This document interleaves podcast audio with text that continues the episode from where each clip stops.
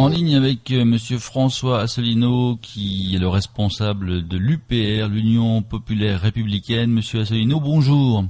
Bonjour. Alors vous êtes euh, actuellement dans les Vosges, euh, notamment pour trouver des, des, parrainages afin de vous présenter aux élections présidentielles en 2017. En 2012, vous n'aviez pas eu suffisamment de parrainages. Où en êtes-vous actuellement? Alors effectivement, vous avez raison de rappeler qu'en 2012, nous n'avions pas eu les parrainages, mais nous étions encore, c'était encore un petit parti politique. Je l'avais créé, je le rappelle, le 25 mars 2007, c'est-à-dire il y a bientôt dix ans, euh, pour appeler les Français, qu'ils soient de droite, du centre ou de gauche, à se rassembler afin de faire sortir la France de l'Union européenne, de l'euro et de l'OTAN. Alors il y a il y a cinq ans, effectivement, notre mouvement était encore un petit mouvement parce que les propositions que je faisais à l'époque eh bien, était très difficile à accepter par l'opinion publique qui euh, euh, en était encore à penser que l'Union européenne et l'euro nous protégeaient et nous assuraient la prospérité et la paix. Désormais, les choses ont énormément changé et notre mouvement est en très ascension. Euh, donc, nous ne sommes plus du tout dans la même configuration qu'en 2000, qu'en 2012. Pour, pour mémoire, au début 2012, nous comptions 6 à 700 adhérents et maintenant, nous avons euh, bientôt, nous allons bientôt dépasser les 13 000 adhérents, ce qui est beaucoup. Je me permets de le souligner, c'est nettement plus, par exemple, c'est trois à quatre fois plus que, les Verts de EELV ou que Debout la France de Monsieur Dupont-Aignan, et c'est même plus que le parti de gauche de Monsieur euh, de Monsieur Mélenchon. Alors maintenant, comme nous avons euh, beaucoup plus d'adhérents, nous avons évidemment également plus de militants qui vont sur le terrain, et nous avons commencé à, à partir à la recherche de ces personnages depuis maintenant euh, plus d'un an. Je peux, je vais pas vous dire le nombre que nous avons, que nous avons. Je peux vous dire que nous ne les avons pas encore. D'ailleurs, je signale qu'il ne s'agit pas encore de parrainage au sens juridique du terme. Il ne s'agit que de promesses de parrainage, puisque les parrainages ne sont établis que sur un papier officiel envoyé par le Conseil constitutionnel à partir du, du, du 20 février 2017. Euh, Mais comme tous les candidats, nous recherchons des promesses parce qu'on ne peut pas s'y prendre au dernier moment. Je peux vous dire que nous en avons beaucoup on en a vraiment beaucoup, beaucoup plus qu'en 2012. Et j'ai bon espoir, si, euh, si nous continuons au rythme actuel, j'ai bon espoir euh, de les réunir. Et je donne rendez-vous à vos auditeurs qui ne connaissent pas forcément mon nom, François Asselineau, parce que en réalité, je ne passe dans quasiment aucun grand média national. Euh, J'y suis passé une fois chez Ruquier il y a deux ans à On n'est pas couché et une fois chez Tadi, mais c'est à peu près tout. Notre mouvement politique a fait quand même près de 1% des suffrages aux élections régionales de décembre dernier, avec 190 000 électeurs. Ça n'est quand même pas rien. Euh, eh bien, je donne rendez-vous à vos auditeurs qui se rappellent mon nom Asselineau. Ils verront que probablement, si tout va bien, eh bien, je serai l'un des candidats à l'élection présidentielle de l'année prochaine. Et croyez-moi, il va y avoir peu, très peu de têtes nouvelles euh, je pense à cette élection. Quels sont les grands axes que vous défendez dans votre dans votre programme qui est en cours de construction? Alors non, le programme n'est pas en cours de construction au sens strict du terme. Euh, je l'ai esquissé tout à l'heure, je le répète, les, lignes de force, c'est la sortie de l'Union européenne, de l'euro et de l'OTAN. Et j'ai créé ce mouvement politique justement il y a dix ans dans ce but. Ça figure dans une charte fondatrice qui explique quels sont les objectifs de notre mouvement politique. Alors déjà, ça c'est un point important c'est que c'est une grande différence par rapport à tous les autres mouvements politiques français qui finalement n'ont pas de contrat. Il n'y a pas de contrat de confiance avec les électeurs. On ne sait pas finalement ce qu'ils veulent. On vote sur une étiquette mais sans savoir quel est le contenu. Moi, j'ai voulu que dès la création de ce mouvement, il y ait un contenu très précis, la sortie de l'Union européenne, de l'euro et de, et de l'OTAN. Pourquoi est-ce que j'ai proposé ça? Parce que je ne suis pas sorti d'un chapeau, je ne suis pas un hurluberlu.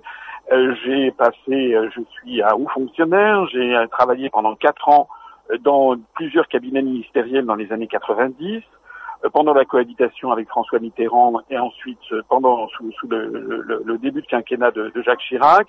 Donc euh, j'ai une solide expérience des relations internationales.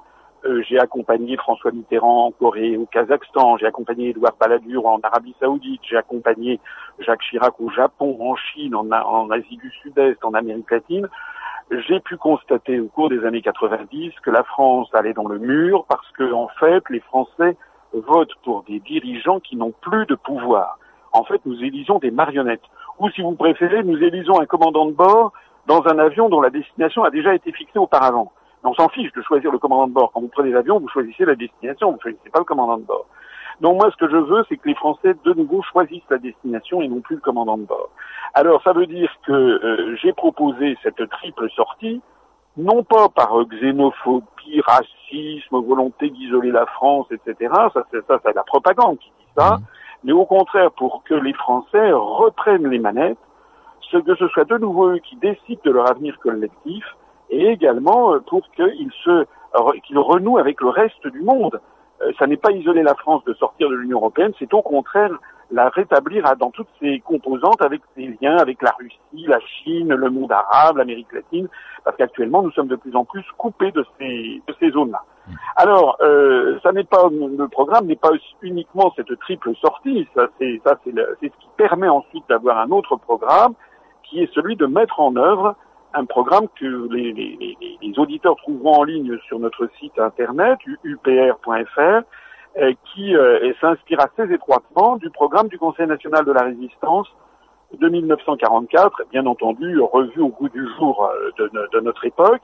Parmi les grandes, les, les, points très importants de ce programme, il y a notamment l'accent porté sur les services publics, avec la constitutionnalisation des grands services publics à la française, l'interdiction de privatiser EDF, GDF, La Poste, la SNCF, etc. Il y a également l'interdiction, euh, enfin, la, la, cessation de, de, la fusion forcée des communes, euh, et, la, et, et, nous sommes également contre les grandes régions. Euh, nous avons un programme de, de, de, justice sociale, un programme également de rétablir la démocratie dans les médias et également des réformes constitutionnelles comme la, par exemple le référendum d'initiative populaire. Euh, ou bien le vote blanc euh, de plein exercice euh, reconnu. Voilà, c'est un programme très très très très très complet que j'ai présenté en 2000, fin 2011, il y a bientôt cinq ans, qui, qui pendant une, une vidéo qui fait cinq heures sur Internet, que les gens peuvent aller consulter par petits morceaux. Et j'ai le plaisir de vous annoncer que je vais reprendre le même programme parce qu'il n'a pas pris une ride, tout comme d'ailleurs la charte fondatrice de notre mouvement, auquel nous n'avons pas changé une virgule depuis dix ans, et, mais, si je peux me permettre de donner un conseil aux auditeurs, c'est ça qui, qui valide euh, la, la pertinence d'une analyse et de proposition, c'est que c'est un programme et des analyses qui ne changent pas d'après en fonction du temps. Voilà. Alors l'actualité, euh, c'est aussi euh, l'élection de Donald Trump aux États-Unis, alors que certains craignent justement un retour au protectionnisme avec moins moins d'échanges. Vous, qu'est-ce que vous en pensez? Alors, est-ce que c'est c'est bon pour la France ou est-ce qu'on peut s'inquiéter? Alors d'abord, il y a quelque chose qui est profondément anormal, c'est l'espèce d'unanimisme des médias en faveur de Madame Clinton. Ça prouve qu'il y a quelque chose qui ne va plus dans les médias français. Voilà. Euh, euh c'est comme pour le Brexit, euh, j'ai oublié de le citer tout à l'heure, mais le, fait que les Britanniques aient décidé de sortir de l'Union européenne, évidemment, nous donne des ailes à nous, notre mouvement politique. Hier, nous avons battu notre record euh, euh, de tous les temps du nombre de nouveaux adhérents. On a eu 62 nouvelles adhésions dans la journée. Depuis ce matin, on en est déjà une vingtaine. Donc les gens se, de plus en plus nous connaissent grâce à Internet et aux bouche à oreille. Euh, et euh, d'ailleurs, notre site dont je parlais tout à l'heure, upr.fr, pour que les, auditeurs mesurent bien ce qui se passe, nous sommes désormais le site le plus consulté de tous les partis politiques français sur la sphère Internet. Alors, euh, il n'est pas normal. Il n'est pas normal qu'au moment du Brexit, tous les médias français, je parle des grands médias, toutes les grandes chaînes de télé, toutes les grandes radios, tous les grands journaux, tous les grands magazines, qui d'ailleurs aucun, aucun de ces médias ne me donne jamais la parole, qu'ils étaient tous contre le Brexit. Voilà. Et puis il y a le, les Britanniques ont voté pour le Brexit, ça a été la consternation générale. Résultat des courses quatre mois après, vous avez vu, si vous suivez l'actualité, que l'économie britannique se porte, euh, je dis pas qu'elle est florissante, mais elle se porte beaucoup mieux que l'économie française, et, d'ailleurs, même le FMI est obligé de revoir à la hausse le taux de croissance du Royaume-Uni. Eh bien, pour l'affaire de, Donald Trump, c'est la même chose. Toutes les télé, toutes les radios, tous les journaux ont, présenté Donald Trump comme une espèce de barbe bleue, euh, quelqu'un d'épouvantable et qu'il fallait absolument voter pour Madame Clinton. Alors, je ne suis pas là pour chanter les louanges de Monsieur, Trump, qui a fait par-ci par-là des dérapages sexistes, des blagues qui étaient, vaseuses, ou même des dérapages racistes. Ça, c'est vrai. Euh, je signale d'ailleurs au passage que s'agissant des dérapages sexistes ou racistes, il faudrait balayer aussi sur la scène politique française. Hein.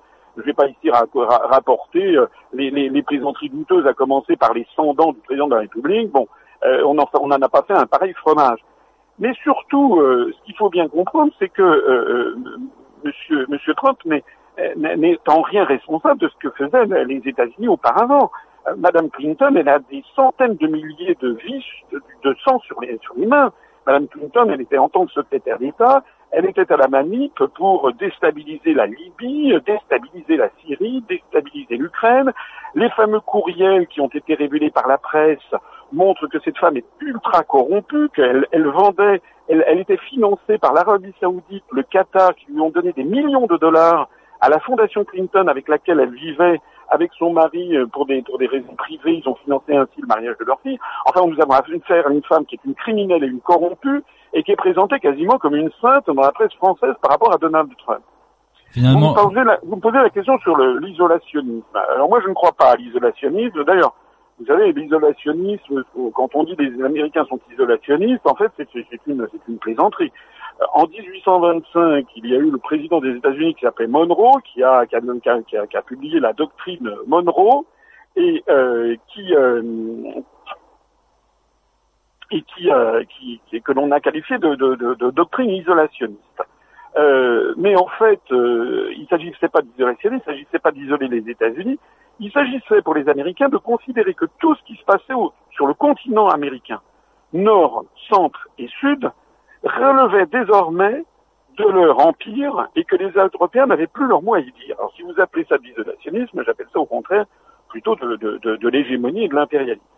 Moi, ce que je vois sur ce qu'a dit M. Trump, et encore une fois, je ne suis pas le, parole, le porte-parole de M. Trump, mais ce que je vois, c'est qu'il a dit des choses qui sont plutôt réjouissantes pour les Français. Euh, premièrement, euh, il a dit qu'il voulait renouer un dialogue avec Moscou euh, ce qui est quand même très bien, parce que Madame Clinton, nous étions partis pour avoir, on était bien partis pour la Troisième Guerre mondiale. Il veut renouer un dialogue avec Moscou. Je rappelle quand même qu'actuellement, il y a des, armées de l'OTAN qui sont massées le long des, frontières russes.